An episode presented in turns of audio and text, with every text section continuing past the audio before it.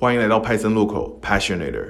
在这里，我们和来自不同行业甚至不同文化的个体对话，希望通过分享他们探索、选择再到专注的人生经历，给还在路上的你一点小小的陪伴与启发。欢迎在苹果播客、喜马拉雅、小宇宙、微信公众号等各大播客平台关注我们的节目，同时也欢迎登录爱发电和我们互动，支持我们的节目，让我们一起探索人生的可能性。记得之前我在做家宴的时候，然后有一个男孩就是尝家宴上的福州芋泥，他就跟我说：“哦，原来芋泥热的也这么好吃，因为在。”大家现在的饮食环境当中，尤其在，嗯，可能这样的城市，然后大家接触到芋泥都是通过喜茶、乐乐茶、奶茶西点当中的芋泥，那大家没有尝过这种福州传统菜里的芋泥，所以很难想象一个热的芋泥是什么样的状态。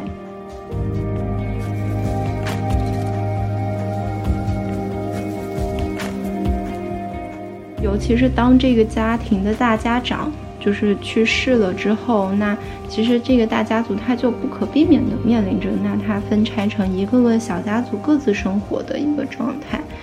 所以，当大家逢年过节还能一起吃饭的时候，他好像就成了，就是这个家族里人跟人之间，呃，产生连接的唯一的纽带了。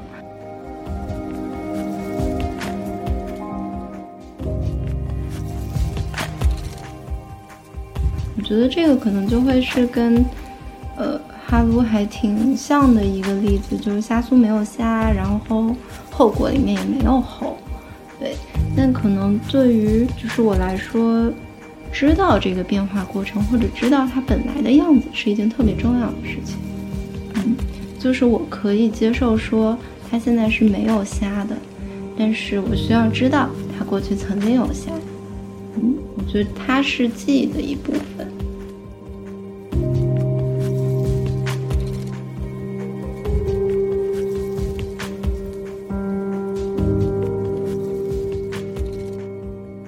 Hello，大家好，我是 Arthur，我是 Python 路口的主播之一。Hello，大家好，我是零食。今天很高兴有机会和小样聊天，然后他是一位对本土文化和饮食特别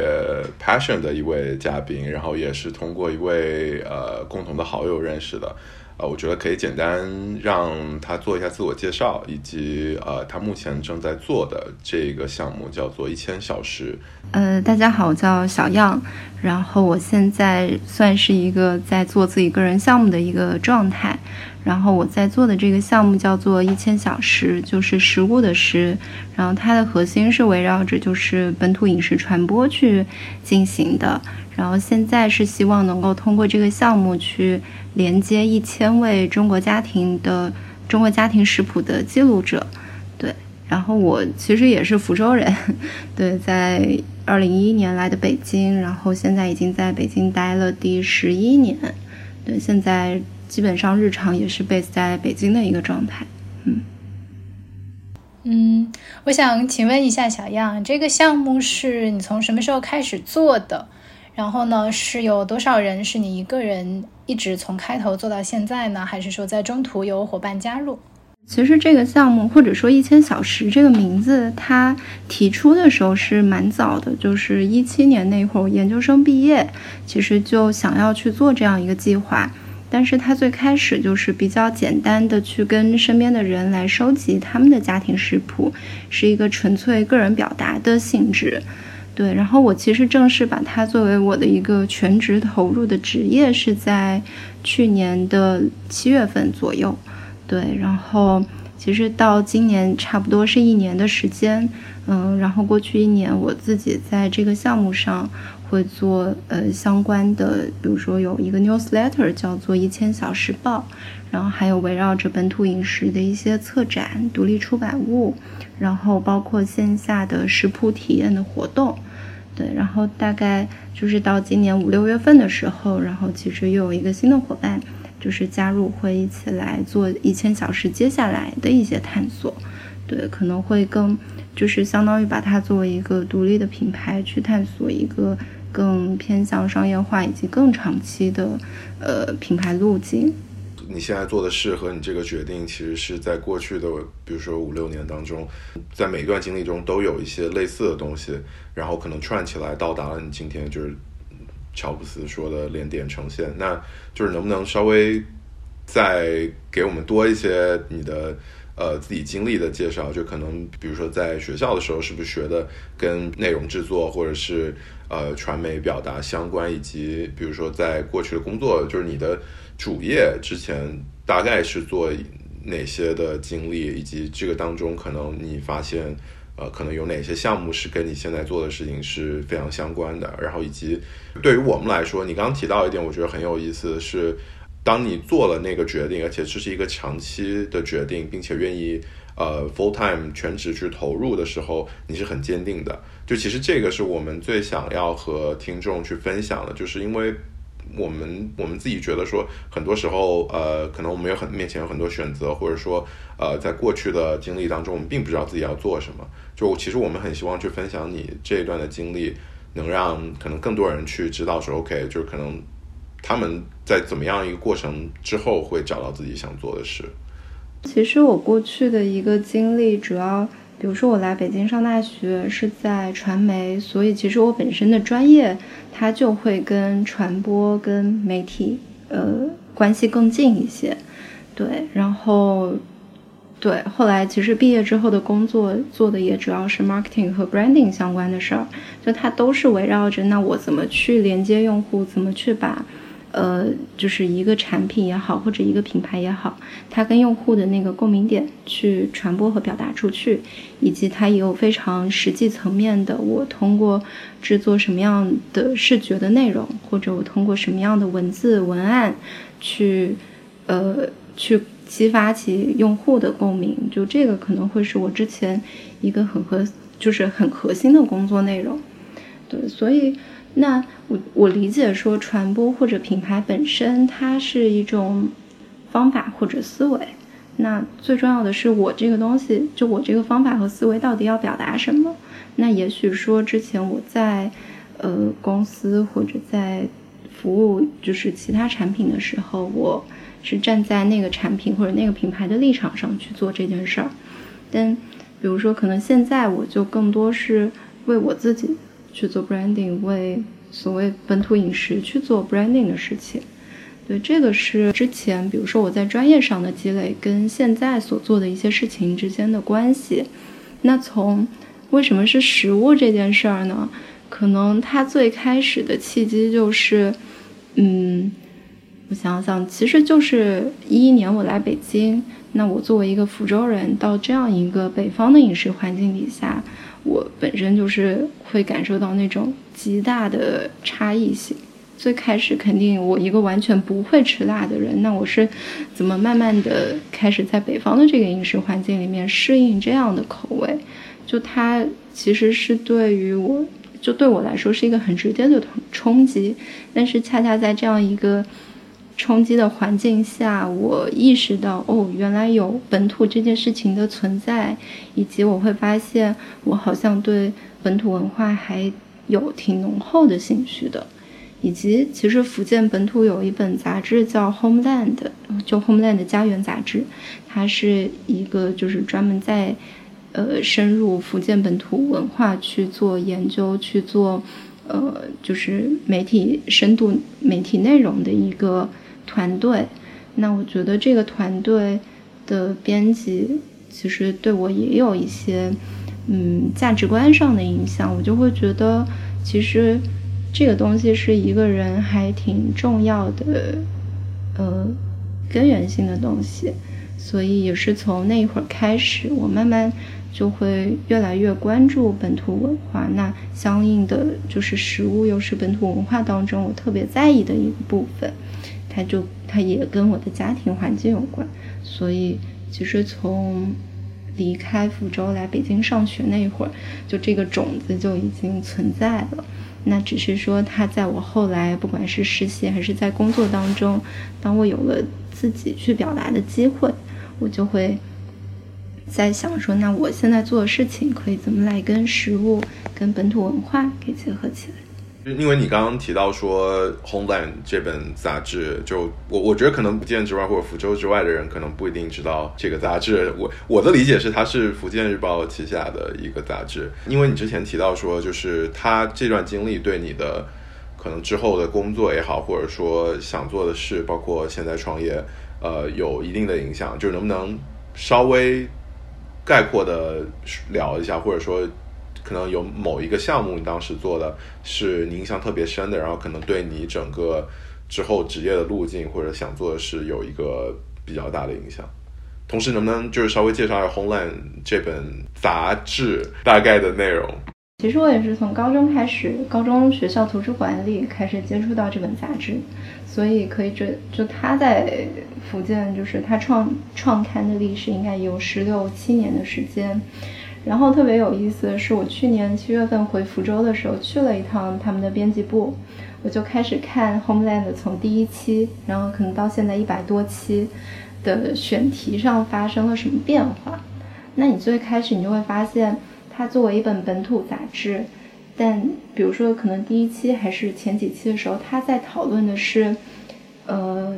二线城市和三线城市的命运这样的一些问题。他是非常关注那现在整个城市化变迁下的一个生活方式的演进的，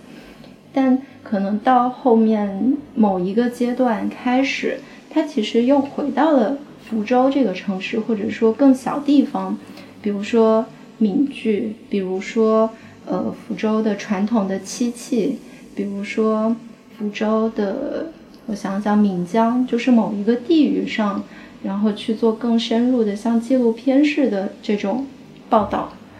对它就是我觉得这是一个很大的变化。它从一个向外看的阶段，然后变成了一个更向内观的本土杂志。但恰恰是因为它往内看了，它反倒在经过很长很长的时间积累之后，它让更多人看到哦，这个杂志在做非常有价值的本土文化的保存和记录工作。然后也会让人看到，那这其实是在当下所有媒体都在，就很多媒体在做一些趋同化报道的时候，它有它非常珍贵的一个媒体的在，就媒体存在的意义。对我觉得这个是这个杂志在地方杂志或在本土杂志当中非常鲜明的一个一嗯一一个存在吧，对。然后我觉得这个可能是杂志本身给我的印象，然后再就是这个杂志背后的编辑团队给我的印象，呃，印象很深，或者说这个印象也在发生一些转变。比如说，嗯，比如说二零一二年的时候，那会儿我上大学二年级，然后我还是代表学校的校刊，然后我要找一个呃，就是一个媒体人，然后去做一篇校刊的采访。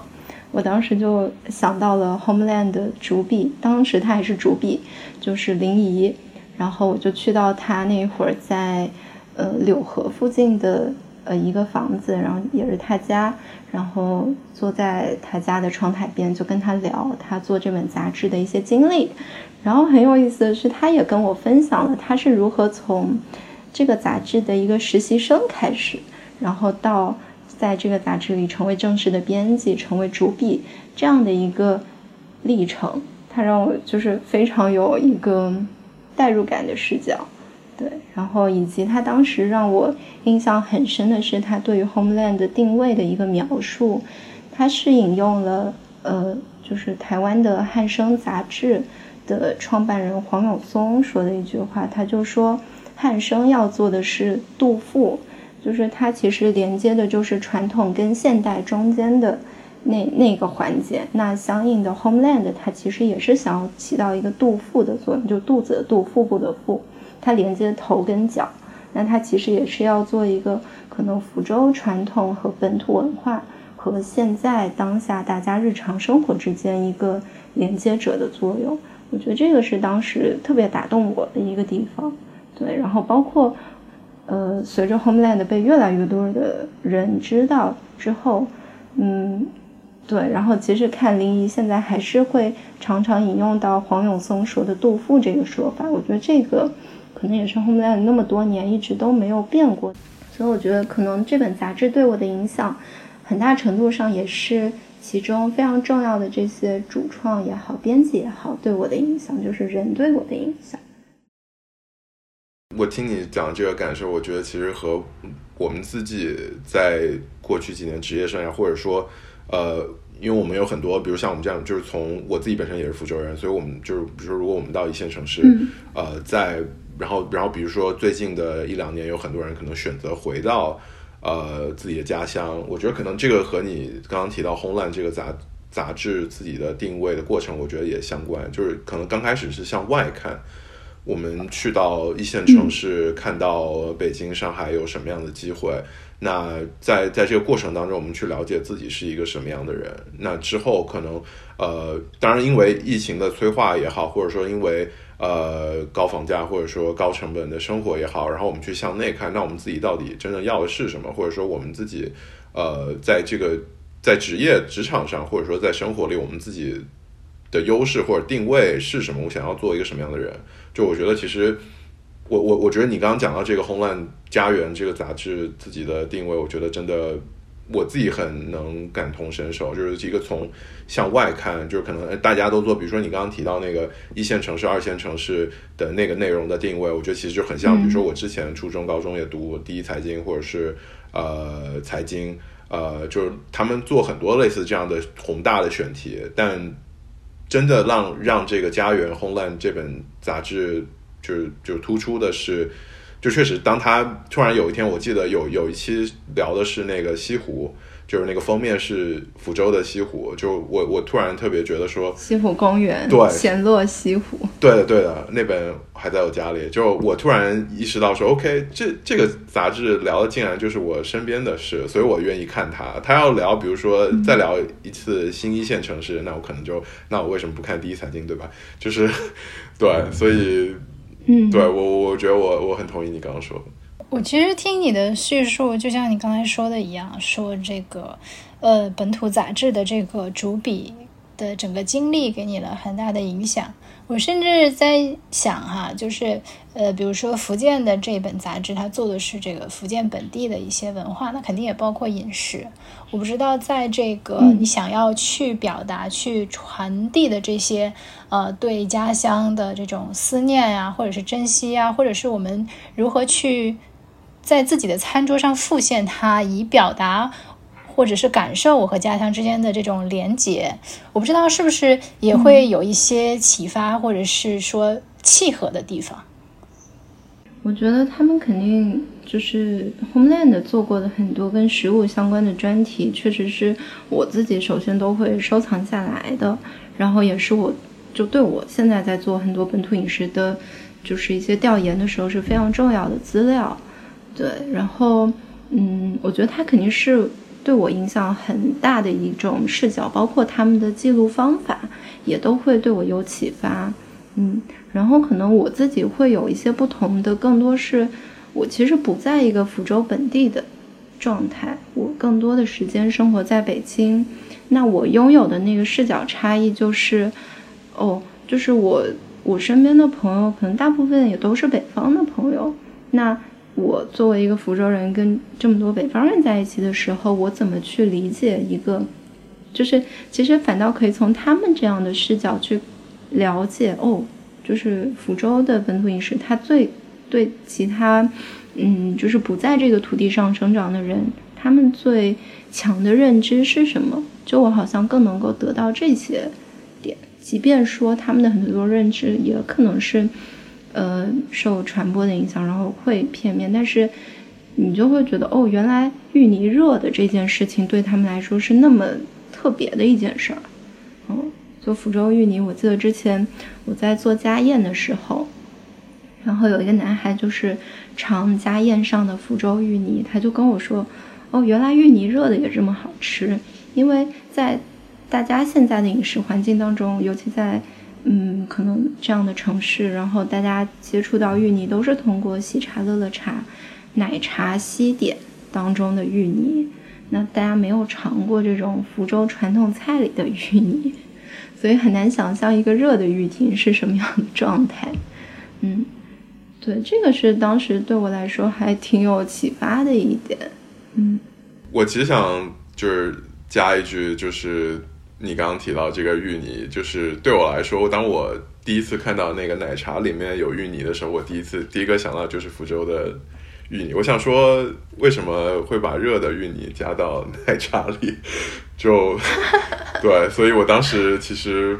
觉得这个奶茶应该可能不是很好喝，因为我觉得他把一个热菜放到了奶茶里，所以就可能我觉得这个也是确实是就是哪哪一个概念先入为主的这么一个情况。我我其实想更多聊一些你自己的呃背景吧，就是我自己本身也是福州人，但可能我我觉得对。福州本土的文化和饮食的这种热爱和兴趣，并不是大家都有那么浓的兴趣，因为很多人，比如说，呃，长期住在福州，他并不会对就是所谓附近的这个概念去有深入的这个探讨，所以就是我其实还呃蛮好奇，就是你。就是你对这个，比如说本土文化或者饮食的这个热爱，最最早是来自于一个什么样的契机？我看我之前在其他的访问当中看到是说，你的你你的家庭就是可能他们就是祖辈父辈对这个食物有很浓的兴趣，但我不知道这个是不是你最初的一个契机。呃，因为我们家算是比较传统的，就是大的家族。然后也是，就是，可能很多代人都是在福州这样的一个，呃，一个背景，所以他的家族的传统或者说家族的仪式是，嗯，就是是一直都延续下来的。然后，与其说这个家族对食物是热爱的，我觉得不如说是这个家族对仪式这件事情是特别在意的。那。食物又是仪式当中非常重要的一个存在，所以可能在我的印象当中，从小家族的，就是不管是逢年过节吃饭，还是一些，嗯，各种红白喜事，就是最重要的事情，就这些所有的人生大事，它都反映在哦一顿大的宴席上，所以从小到大就是。反反复复的宴席，可能是我童年当中一个非常深刻的记忆。对，呃，我觉得你刚才讲到一个很有意思的点哈，就是你说其实食物或者说在家的这种比较大的这个饮食的场景是和仪式密切绑定，或者说不能分割的。嗯，我觉得这个是对这个传统生活，或者说呃，我理解中的这个呃。traditional Chinese life 就这种感觉是有一种这个延续性，或者是其实原本的生活就是在来到北京变成原子化，或者说呃很现代的生活之前，实际上体验的是另外一种生活方式。那呃，我有一个比较个人化的问题，就是说，当你在参与这些。饮食包括其他的呃场景的这样的仪式的时候，它给你个人带来的感受是什么？为什么会让你想要去复刻它在现在的这个所谓的现代生活中？就小时候自己根本不懂这些仪式是什么，就是你就是觉得哦，大家在一起热热闹闹特别好玩。就它带给我的感受就是哦，这是一种乐趣，这是一种小孩子也可以在其中参与的。家庭活动、大型活动，对它就是一个充满快乐的记忆。然后，但长大之后，其实我慢慢意识到，说这种仪式它是维系人跟人之间特别重要的一个载体。那家人的联络，可能在微信通讯或者家庭微信群出现之前，最重要的联络方式就是好，那大家今晚要一起吃饭，嗯。然后，所以这件事儿是后来慢慢慢慢我长大之后感知到的。然后再就是，嗯，就是尤其是当这个家庭的大家长就是去世了之后，那其实这个大家族他就不可避免的面临着那他分拆成一个个小家族各自生活的一个状态。所以当大家逢年过节还能一起吃饭的时候，他好像就成了，就是这个家族里人跟人之间。呃，产生连接的唯一的纽带了，所以它又会让我更强烈的感知到，我一起吃饭这件事儿，它对于嗯，就是维系一个家族感情是一个不可替代的作用。嗯嗯，我觉得非常有意思。他就吃饭或者说家族的仪式，他从过去一个非常无知的快乐，然后变成后面一种你潜在的会对他，呃，就是人，就是对他，嗯，对仪式、对人产生连接作用。就是有一些预期，嗯，那我就要嗯联系到现在你正在做的项目，我就很好奇，说比如说你去办这个呃家宴，是不是也也说我要我要通过这样一个方式把这些人能够聚到一起，建立一种纽带，然后使这种人和人之间的连接感继续在现在生活中保持下去。我觉得可能我潜在会有这样的一个目的在，但肯定就是最开始的动力是，嗯，希望能够，呃，去建立大，就首先第一层是还是建立大家跟自己家的这个连接。那即便说我做的是一场福建的家宴，但是我还是希望大家能够在体验这一场福建家宴的过程当中，去唤起他和他的家乡。的一个联想，我觉得这个可能是最开始我想要去达到的目的。然后人跟人的连接比较像家宴过程当中它会自然发生的一件事情。呃，对我其实想顺着这个就是聊你刚刚讲的这个人和人之间的互动，就其实这个是我自己很感兴趣的话题，就是可能我对人更感兴趣。然后其实我在读之前。呃，你跟其他的一些平台聊的一些采访当中，我我最打动我自己的，其实是你提到这个从大家变成小家，我觉得这个是很多人都能感同身受的。就可能很多人本身他家里也都是一个，呃，就如果老人还在的话，他是一个相对大的家庭。当然，就就我自己来说，我们家不是。我们家可能不像我我我身边大部分朋友是这种真正的福州人，就是我们是，我们是就也是就是祖父母辈来到福州的，所以呃，可能我们当然相对比起来没有那么大的家庭，但也是呃，可能比那种原子化的家庭会。更大一些，就其实我很能体会你说从大家变成小家，而且我觉得这个是有普遍意义的，不光是在福州，在其他的城市，一线城市、二线城市、三线城市，我觉得都有这样的一个一个一个变化在发生。那其实你提到的这个家宴，我我我自己个人很好奇的是，我对这个家宴的理解，因为我们有了从大家变成小家，所以其实。参与你家宴的这些时刻本身，也许我们也能把它看作是每一个小家的代表。那他这些不同的小家，可能他们远离了自己本土和家乡的文化，到了一线城市，在你的家宴上去产生这样一个互动。其实我觉得也是一种，我不知道能不能看作是一种新的、不同个很各种呃不同的小家之间的互动。但这个互动是。全新的，他可能呃，并不一定会遵循那个大家族里面的一些呃交流，或者是呃这种传统的礼仪的方式，但但这个过程我觉得是很重要的，因为如果说从大家到小家是不可避免的，那我们在每一个小家之间要怎么样去互相交流，形成一种可能大家都能有共识的这么一种呃礼仪，或者是。呃，互动的方式，我觉得可能这个是你的家宴最吸引我的，所以我不知道，呃，有没有一些你你的观察当中有没有一些呃，可能通过你的家庭食谱家宴这个这个体验，呃，产生了一些，比如说他们分享的故事也好，或者说你观察到他们的互动是怎么样的？因为你刚刚在重复，就是从大家到小家这个过程，那可能是我过去。呃，过去提到的一个说法，但我就是当你在重复这个说法的时候，我特别想再往后接，就是从小家到一个人的家，因为我觉得这个好像会是，嗯，就是我现在想要通过家宴这个方式去回应的一种趋势，嗯，就是我我甚至会想说，那家宴本身它可能就是在饭桌上去建立的一个家。就当大家围着围坐在这个饭桌，然后去体验一个家宴的时候，我觉得最核心的那个命题是让大家重新去思考说，哦，那什么是家？就家的这个东西，它一定是像过去那样的家族吗？还是说它必须是在一个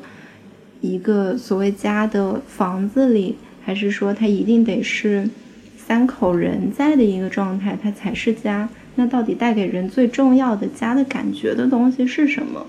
那在家宴这个这个饭桌上，它去建立起来的这个家，可能是。嗯，它连接着某种人跟人之间因为食物建立起来的特别温暖的一些对话，比如说，嗯，之前在北京就是做第一场建的家宴的时候，就比如说端上来的海蜇皮，然后可能就会有有。比如说有福建的朋友吃到，他就会突然感慨说：“哦，我已经两年没有吃到海蜇皮了。”但如果是在福建本土的话，这是一个大家非常稀松平常的小食。那他当下产生了这种，就是对于过去回忆的某种触动，这个可能会是一个家的感觉。然后还有可能是那种，就就我觉得在家宴饭桌上大家建立起来的那个连接还挺。挺简单的，然后就是非常简单跟温暖，然后每个人会分享各自的一些家庭的记忆，这个好像可能是我现在回想起小时候在饭桌上的那个感受，就小时候的那个家。可不可以请你给我们讲一讲整个你举办一场家宴的大概的流程，整个场景，然后过程是什么样？嗯，比如说之前做家宴的话，我觉得最重要的还是定菜单这件事儿。因为家宴的菜单，它作为一个宴，它肯定是有一个完整的呃食物的组成的。比如说它有凉菜，然后有肯定有主食，然后对于一个福州人来说，肯定汤是很重要的部分。然后吃完所有的菜之后，肯定还需要有甜点。那它有这几块构成之后。呃，我可能，比如说我第一步，我就会先，呃，根据这个主题来把这个菜单定制好。那定制好菜单之后，就需要去联系食材，然后运送食材，然后到家宴活动现场，就可能在家宴之前还需要去做这个家宴的招募。然后招募之后，我会呃搜集所有来访人的信息。嗯，包括他们可能为什么想要去参加这样的一个体验，嗯，然后以及一些，嗯，比如说很细节的一些准备，包括说那有没有同行者，有没有忌口，这些都是需要提前了解到的。然后在，呃，在家宴当天，其实就是呃一些菜品的预制，然后再到现场出菜顺序的制定。然后以及可能菜品上桌之后会跟大家有一个简单的介绍，对，其实大概是这样的一些环节。对，因为其实家宴的话是去年九月份的时候在展览上做过一场，然后以及今年呃年初在福州做了一场，嗯，两场的就来参加的人还是挺不一样的。比如说在北京这一场，大部分。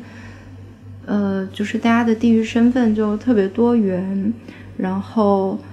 其实对大部分人来说，这是参加一场体验，就像参加就像来看一场展览一样，只不过说这是一个大家可以一起分享食物的展览，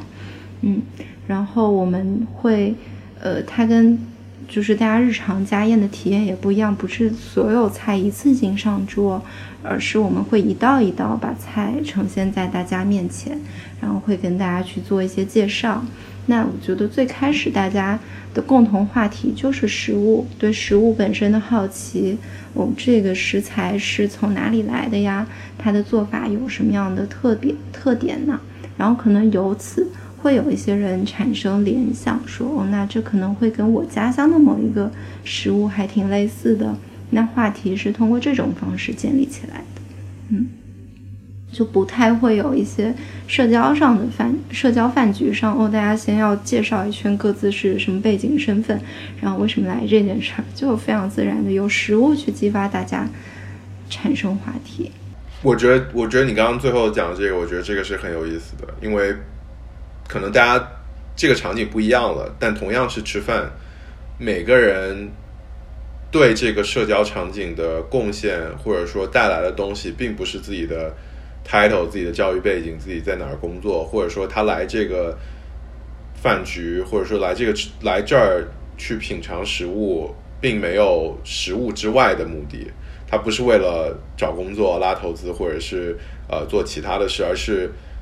去真正了解这个食物是什么。但同时，他在了解这个食物，或者说聊这个食物的过程当中，他贡献的是自己来自那个大家庭的一份记忆。但可能这个记忆，每个人都有这么一份记忆，是不同的记忆。那可能这个记忆能让人，我觉得我不知道我理解对不对？我觉得能让人。产生更多的对互相的这么一种同理心，所以它更多的是一种平等，或者说，呃，比较怎么讲，比较比较有同理心的交流，而不是可能在那交换资源，或者是一些可能更有目的性的交流。对，我觉得。就是纯粹围绕食物展开的这个连接是非常有意思的。就像我其实还做线下的食谱体验，然后每一期线下食谱体验会有一个固定的环节，就是开场我会用可能前十五分钟我是在介绍整个主题，然后介绍今天体验的一个设计，然后到最后十五分钟我会留下来让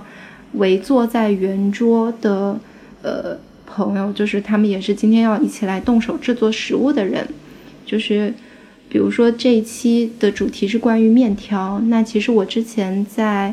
呃，就是在招募的时候，我就会给每一个参与者一个小问卷，比如说，呃，他关于他家乡的面条，比如说对他而言最重要的一个是什么，然后我会让大家在现场去分享自己家乡的这个面条。那当他谈论他自己家乡面条的时候，他是有非常丰富的这个个人经验去表达的，所以他就是能非常自然的去说出来。但他在表达的过程当中，一方面是会让大家对于哦，比如说山西太原跟可能甘肃兰州的一个，就是能让其他人去了解更在地的人他们是什么样的一个饮食文化。那与此同时，他也会在大家轮流交流的这个过程当中，去打破一些大家对于某一些地方食物的刻板印象，然后产生一些很有意思的交互。对，比如说会发现哦，原来你们不是我们想象中那个样子。我觉得这个就是能让人产生共鸣跟连接感的一个时刻，就是当刻板印象被消除的时候。就是，也许我我们大家都可以聊，就是我不知道你们记忆当中最深刻的那道家乡菜是什么。就是因为我前两天，我我上周去那个波士顿，然后，呃，我其实我自己其实挺惊讶的，我不知道在美国或者加拿大东岸有这么多福州人，然后我就随便选了一家中餐厅在 Boston，然后那个叫南北河，就我进去之后，我很惊讶，因为那个。服务员之间在用福州话聊天，虽然我我自己本身我听不懂福州话，但我知道他我知道他是福州话，就是因为我们家不说福州话，但但然后之后我就我就点了一个那个皮蛋酱皮蛋豆腐，就是我当我看到那个时候，我就觉得非常惊讶，就是我觉得这个是我在家里吃的东西，为什么就是在这么远的地方还能有这样的菜，就我还蛮惊讶，就马上确实瞬间就是通过食物可能把我拉回了。呃，可能就是晚晚上吃稀饭的时候的感觉，嗯，但我不知道对对林史老师和对呃小样有就是你们自己记忆中最深刻的那道菜是什么？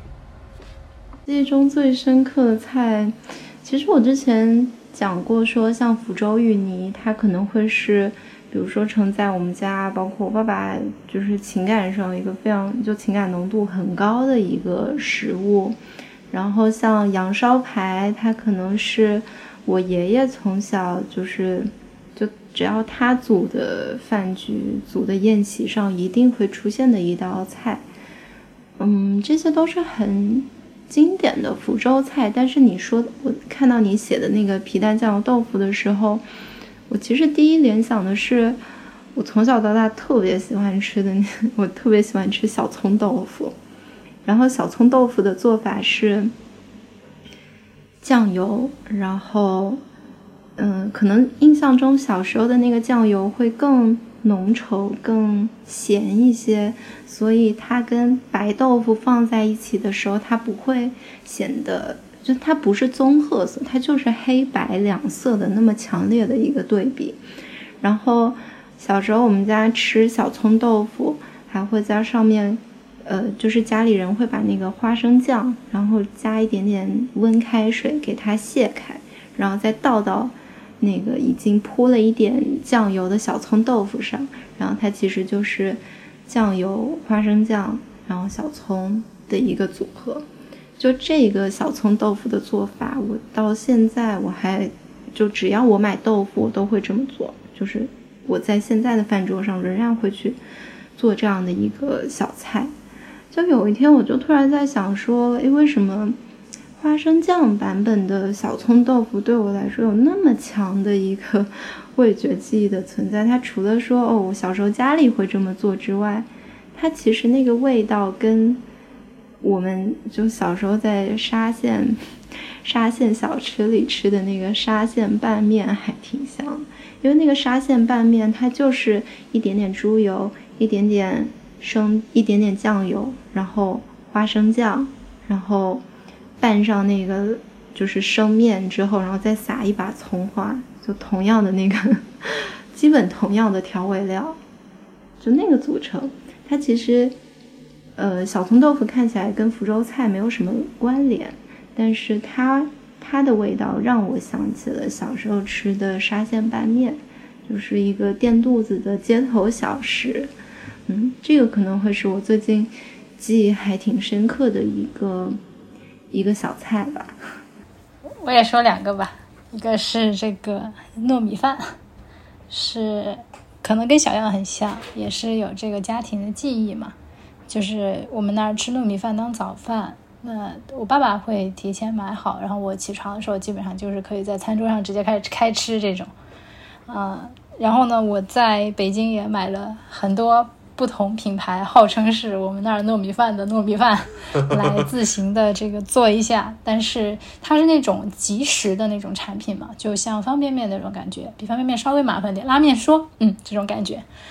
啊，显然它这这各种品牌都吃不到这个真正家乡的味道。那还有一个是，呃，米面，米面就是有点像宽宽的米粉，扁扁的那种。是一道特别朴素的面，然后我们那儿的面可能喝汤，汤是比较重要的。就是回答小样刚才的这个面的问卷。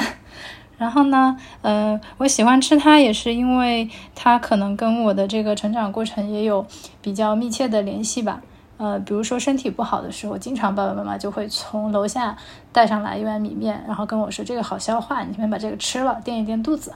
然后我就觉得这两个食物除了他们的味道确实很好，之外还叠加了这个呃美好家庭生活回忆的这个 buff，所以我就选了这两个。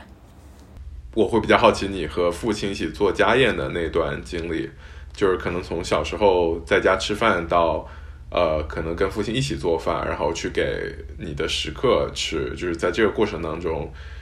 我不知道你的心理或者说就是能就是因为除了比如说可能从大家到小家，我觉得这个更多是一个。横向的宏观的变化，那跟父亲之间可能这个是一个代际的变化，但都跟家庭食谱有关，所以我不知道你有可能什么样不同的感受。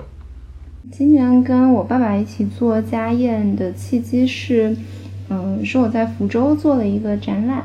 然后这个展览的主题叫做“两代人的厨房”，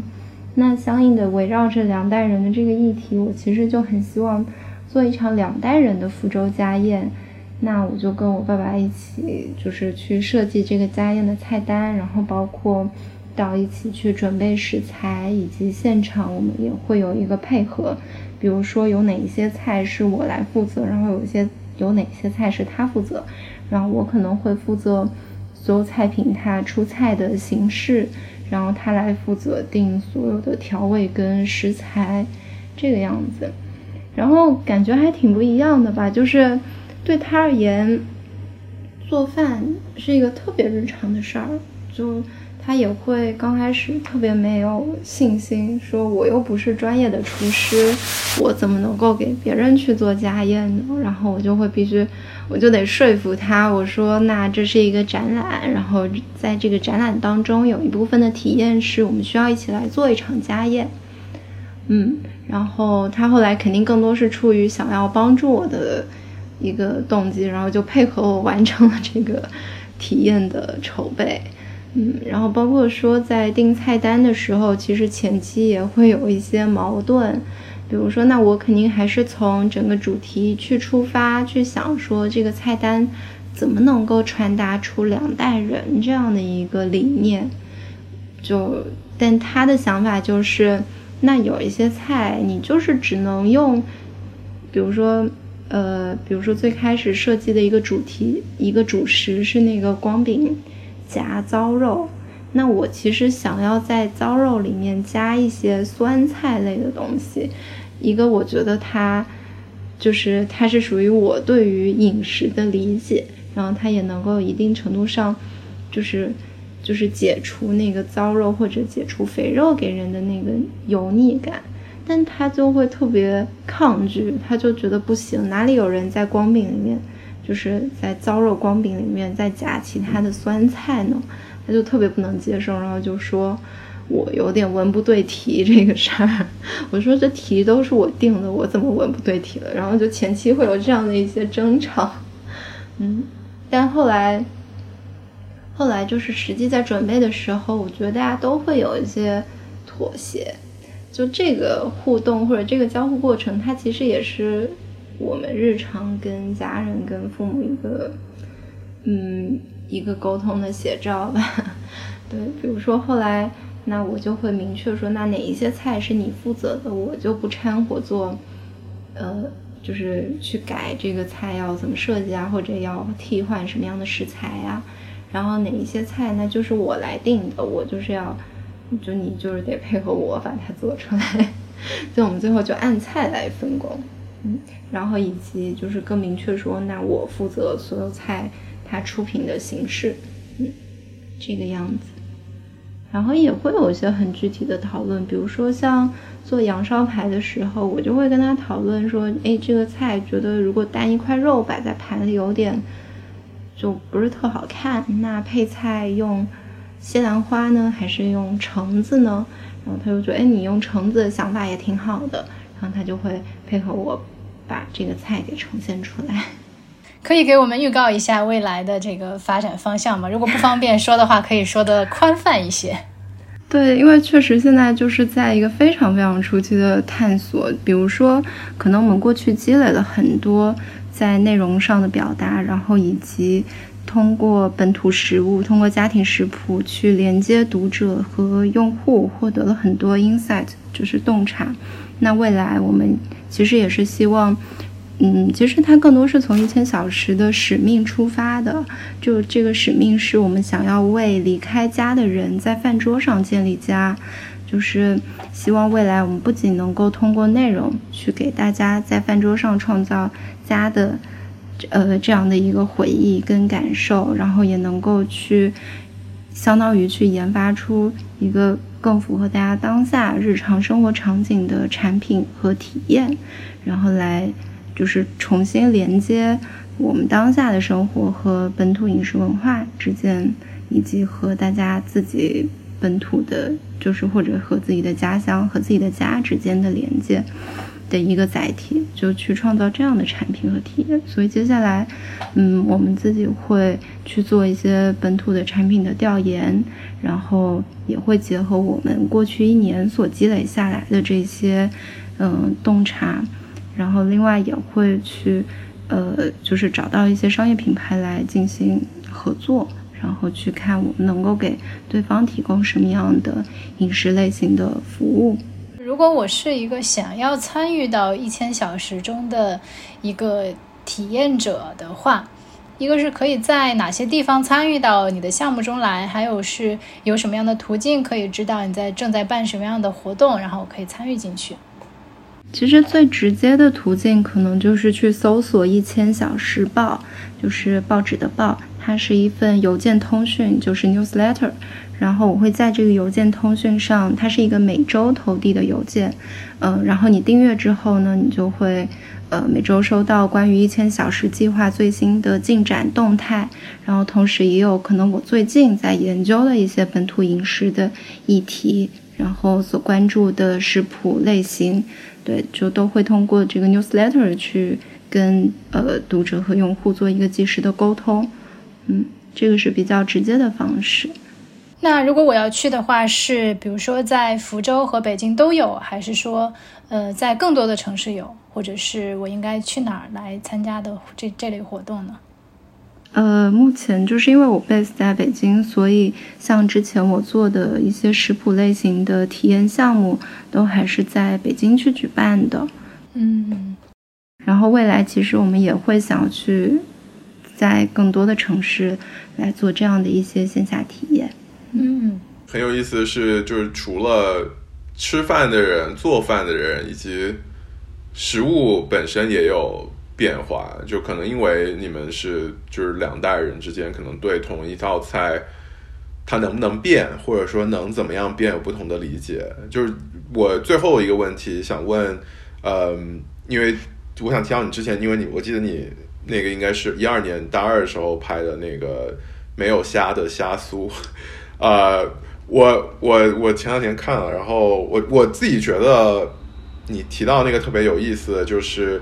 呃，因为我福福州人念虾酥叫哈哈哈酥，好像是吗？哈撸啊，对对对对对，所以就是可能年轻人你在那个那个短片里提到是年轻人对哈撸就是虾酥没有虾这件事。是没有什么质疑的，可能他觉得它就是一个名字，但可能老一辈的人提到说这个本来里面是有虾的，所以它叫虾酥。就我觉得这个是一个非常有意思的，就可能今天我们很多人对过去的一些东西理解，或者对某一项事物的理解，我们停留在名字，或者说我们甚至都不太关心它叫什么，它就是一个名字。但是实际上每一个食物的名称，或者说呃，过去的一些东西，它的它的名称里是有一些实际的内涵的，就是这个食物本身通过时间也在产生不同的变化，可能它被简化了，或者它的它的名字跟它的它吃的东西本身已经对不上了，但还还叫这个名字。就我我不知道，在在其他的你的和和其他人聊的过程当中，有没有类似的这么一些呃故事。我可能会想起，就它不一定是福州的这个饮食的例子，但是它确实也是我在做，我当时是在研究做福州的清明果的过程当中了解到，像潮汕那边有一种果叫做厚果，厚就是，嗯，它其实也是一种非常远古的生物，然后福州人会用那个厚来做锅勺，就用它的那个壳来做锅勺，因为。它那个壳的性质是遇热之后会变软，然后它能够更好的贴合锅缘，把那个比如说锅边糊的锅边给铲下来。嗯，然后在潮汕那边有一种米果，就叫厚果，它其实最早中间的那个果馅儿，就像包心鱼丸里面的那个馅儿，然后它里面也是会有厚肉在的，所以它叫这个名字。但是随着这个动物本身变成国家保护动物之后，那大家不可能再用这个动物来做，呃，这个传统的小食，所以就会把里面的后可能替换成虾仁，然后替换成其他的食材，但是这个名字仍然保留了下来。我觉得这个可能就会是跟，呃，哈鲁还挺像的一个例子，就是虾酥没有虾，然后后果里面也没有后，对。但可能对于，嗯，就是我来说，知道这个变化过程，或者知道它本来的样子，是一件特别重要的事情。嗯，就是我可以接受说它现在是没有虾的，但是我需要知道它过去曾经有虾。嗯，我觉得它是记忆的一部分。能不能给我们推荐你觉得记忆最深刻的福州菜？其他地方也可以，就是你记忆最深刻，可能别人聊到的本土的饮食。如果你要去福州，或者你在异乡要，就是如果你对福州菜感兴趣，然后在外地看见一家所谓的福建菜馆或者福州菜馆，可以去尝试的几道菜。嗯，我觉得，嗯，可能很多福建菜馆都会把佛跳墙 排在首位，但我可能就不太会这样去推荐别人。比如说，可能对我来说，福州菜当中非常独特的几个味道。第一个一定是红糟，就是红糟做的菜是可以去尝试一下的。它是用，就是呃本地我们叫做青红酒，它其实是一种红曲酿的黄酒，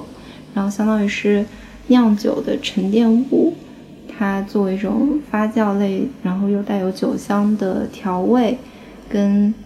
呃比如说福州本地的做法是会经常跟一些下水一起来炒制。然后也有的会用来腌制一些鱼和鸡，我觉得红糟菜是福州菜一个蛮典型的存在。然后再一个我会推荐，就是可以去试一试汤，比如说福州菜里的很有名的一道，或者说很很经典的一道名菜，就是鸡汤汆海蚌。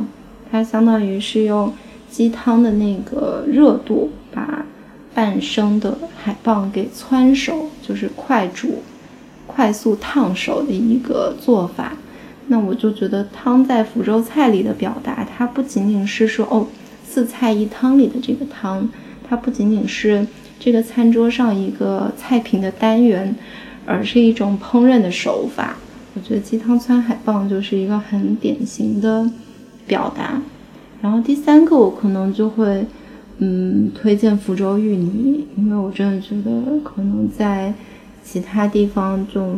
嗯，就是就没有这样子的食物。然后它也是，比如说福州芋泥很甜，然后它的口感很细腻，很软滑，它就是一个可能很传统的福州人的口味偏好。好的，好的，感谢小杨。玻璃珠贴和英雄卡，顽皮筋迷藏石桥下，姥姥有那些作业吧？铁门前篮筐银杏花，茅草屋可有住人家？放学路打闹嘻嘻哈，田埂间流水哗啦啦。我们就一天天长大，甜梦中大白兔碾压，也幻想神仙科学家，白墙上你字简笔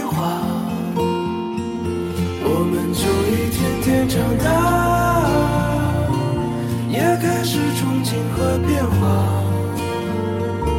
曾以为自己多伟大，写了诗不敢递给他，我们就一天天长大。天赐在偶遇榕树下，白衬衫黄昏木吉他，年少不经事的脸颊。